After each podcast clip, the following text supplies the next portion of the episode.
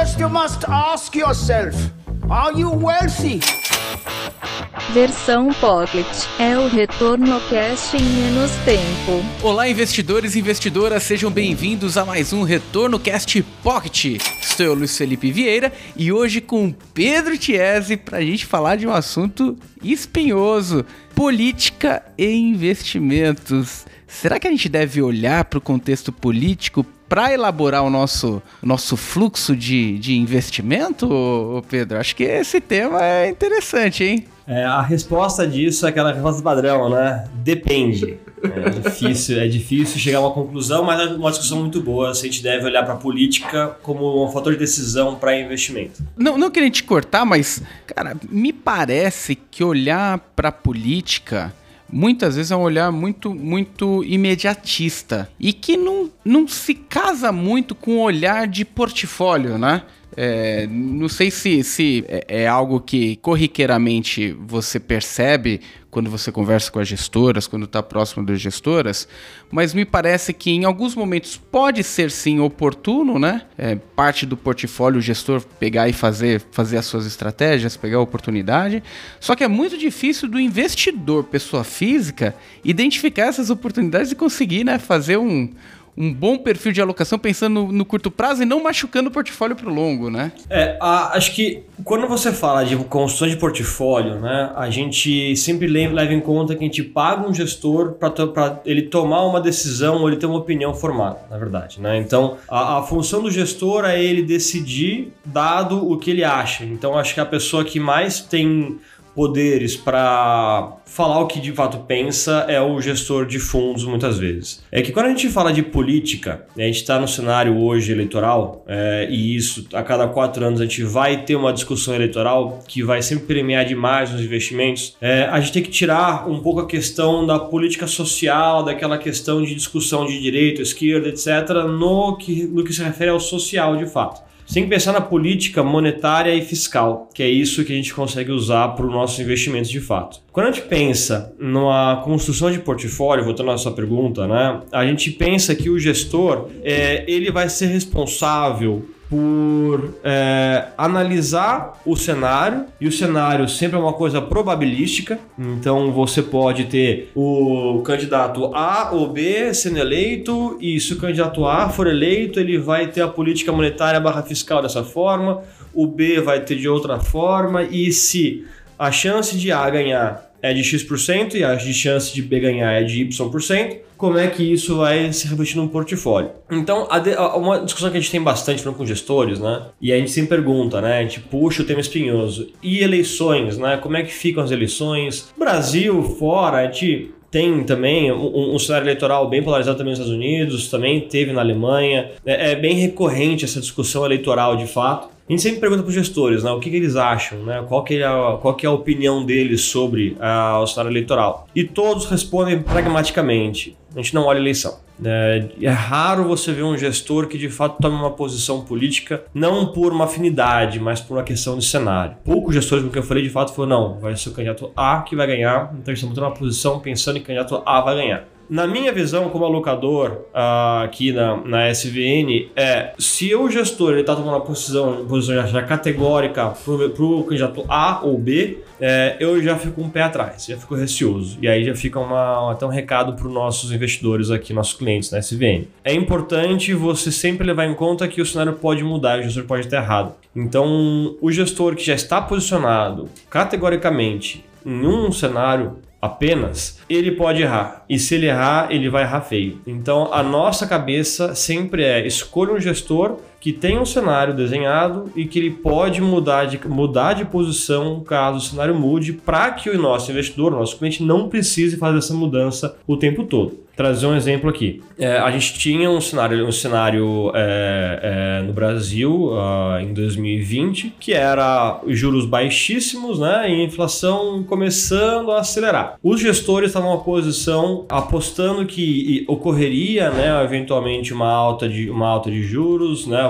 ocorreria um aumento inflacionário, teria todo o cenário pandêmico ali que, tava, que, que, que estava posto. O investidor, pessoa física, ficou muito receoso e saiu de investimento de riscos e entraram em investimentos mais conservadores, que isso veio carregando nos últimos dois anos, por exemplo, até o que a gente está vivendo hoje, que é um cenário que você tem um peso muito grande em renda fixa e um peso muito pequeno em renda variável. Quando a gente pensa que o cenário daqui para frente vai ser bem diferente do que era daqui dois anos atrás, né? Talvez daqui a dois anos a gente veja que bolsa era um ótimo investimento. A gente não quer que o nosso investidor pessoa física precise toda hora sair de renda fixa e voltar para renda variável. Aloque no gestor que ele consiga fazer essa mudança por ele. Então, o cenário político é a mesma coisa, né? Você não precisa ficar mudando a sua posição se o candidato A, B ou C começar a ganhar, tomar frente ou não. O gestor vai fazer isso por você. Então, o cenário é probabilístico e a gente tem que escolher gestores que têm essa visão de cenário probabilístico. É, e, e me parece que próximo dos períodos eleitorais, a gente está em, em um agora, isso cria um nível de ansiedade que muitas vezes acaba sendo prejudicial e vejo muito investidor tomando ações no portfólio, no, no, no, nos seus fluxos de alocação, é, de forma muito mais temperamental, de forma muito mais emotiva e menos racional nesse, nesse processo. Né? É algo que sempre que a gente tem um fluxo eleitoral, a gente vê esse tipo de, de movimento. Mas também é um momento que aumenta de forma significativa o fluxo de volatilidade. Então, quem tem uma, ve uma veia racional para surfar bem esse movimento, acaba realmente encontrando uma série de assimetrias de preços ali, né, Chesy? Eu acho que a, é, é uma contradição, né? Porque a gente precisa ter sempre sangue frio na hora de investir. E em contrapartida, existem pessoas que não têm sangue frio, que ficam muito receosas, igual você comentou, e vão tomar uma posição totalmente emotiva ali, né? Eles vão alocar porque eles acham que ah, vai entrar um candidato que ele é de extrema esquerda, ele vai acabar com o Brasil e ele vai tomar uma posição dessa forma achando que o Brasil vai, vai acabar, né? Mas o Brasil pode ser qualquer outro país que esteja falando aqui, o Brasil está mais próximo da gente. É, o investidor que tem o sangue frio, ele vai aproveitar esse momento de, de ansiedade do investidor, né? Do, do que está preocupado. E ele pode encontrar empresas muito, muito boas, independente de qual candidato ganhe, é, e aproveitar que esse momento houve uma queda naquele papel, aquele investidor que estava receoso fez a venda e comprou em outros. Então, é, é, essa volatilidade, ainda que ela machuque de uma forma, ela abre muito espaço para novas entradas, entendeu? Uhum. Abre espaço para você comprar bons ativos a um preço muito descontado. Trazendo outro exemplo aqui que não é de política, mas a gente viu isso em 2020, quando começou a pandemia também. O mercado de crédito ruiu, basicamente tinha ativos com uma taxa excepcionalmente barata, né? Uma taxa baixa, né? Ou seja, o ativo estava muito caro. Quando estourou a pandemia, os ativos que sempre foram AAA tiveram uma abertura de spread gigantesco. O investidor ficou muito receoso com o que poderia acontecer com o fluxo daquela empresa e vendeu aquele crédito, por exemplo. Quem tinha cash na mão, quem tinha caixa, né, é, é, saldo de fato, conseguiu raspar esse mercado e comprar bons ativos muito descontados. E hoje, graças ao sangue frio, esses caras estão muito bem alocados. No cenário eleitoral, a mesma coisa. Você tem muitas pessoas que ficam muito preocupadas, que tomam uma, uma, uma decisão impulsiva e, graças a essas pessoas, muitas oportunidades se, se, se apresentam né, para o investidor que tem mais sangue frio poder de fato comprar e, e aproveitar e surfar essa onda. É, e, eu, e, e, não tem jeito, né? No final das contas, o, o fluxo racional ele está muito na mão daquele que é profissional da área, né? Que, que vai conseguir lidar bem com, com, essa, com esse ajuste de portfólio, porque a gente sempre cai nesse, nesse viés, né? Ah, é, caiu meu portfólio, é, é, não, vou, não vou realocar porque eu vou ter prejuízo. Ou, putz, ganhei nessa parte, cara, quero continuar ganhando. Então, a gente tem aquela, aquela, aquela questão enraizada, né, do, do investidor de ele quer se movimentar, mas não se movimenta, é, e quando se movimenta, se movimenta no, no momento inadequado, principalmente nesses cenários que a gente está é, vivendo. Então, é importante você, investidor, sempre ter do teu lado, né, pessoas que auxiliem, um, um bom profissional, seja um, um gerente, um assessor de, de investimentos, é, é, a empresa como, como a SVN à frente da, das operações ali. É, mas tão importante quanto isso é você de fato ter o sangue frio de entender, opa, meu projeto ele tem a ver com esse curto prazo ou meu projeto tem a ver com um longo prazo, algo muito mais longo do que o que a gente está vivendo momentaneamente, né?